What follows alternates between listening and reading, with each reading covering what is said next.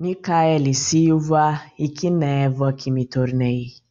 Eu tentei ser o tom mais linear que tu poderia querer que estivesse ante a ti, em todo o teu céu.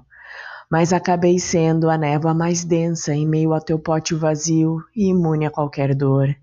E que névoa que me tornei agora, por tua causa, sequer sei dedilhar o meu antigo amor.